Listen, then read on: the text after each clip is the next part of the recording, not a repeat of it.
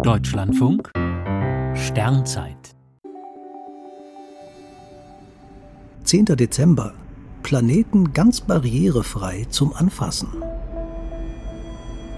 Die Vulkanberge sind mächtige Erhebungen, die raue Oberfläche durchziehen ausgetrocknete Flussbetten, es ist etwas kühl und zum Teil weht ein heftiger Wind. So fühlt sich der Mars an.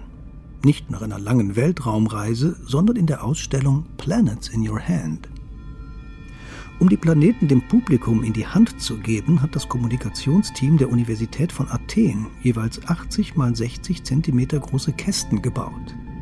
Sie repräsentieren Landschaften verschiedener Planeten. Form, Farbe und Oberflächenbeschaffenheit sind Merkur, Venus und Co. nachempfunden.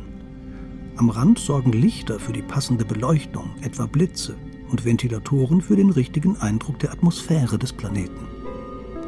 Die mobile Ausstellung richtet sich vor allem aber nicht nur an Menschen, die Einschränkungen ihrer Sehfähigkeit haben. Sie bekommen die Möglichkeit, die Planetenlandschaften zu ertasten. Texte in Griechisch, Englisch und Brei-Schrift geben weitere Informationen zu den Himmelskörpern. Planets in Your Hand ist auf Tagungen, Wissenschaftsfestivals, in Schulen und vielen anderen Orten zu erleben. In den ersten fünf Jahren haben mehr als 50.000 Menschen die Krater Merkurs fühlen und sich an der Hitze der Venus fast verbrennen können.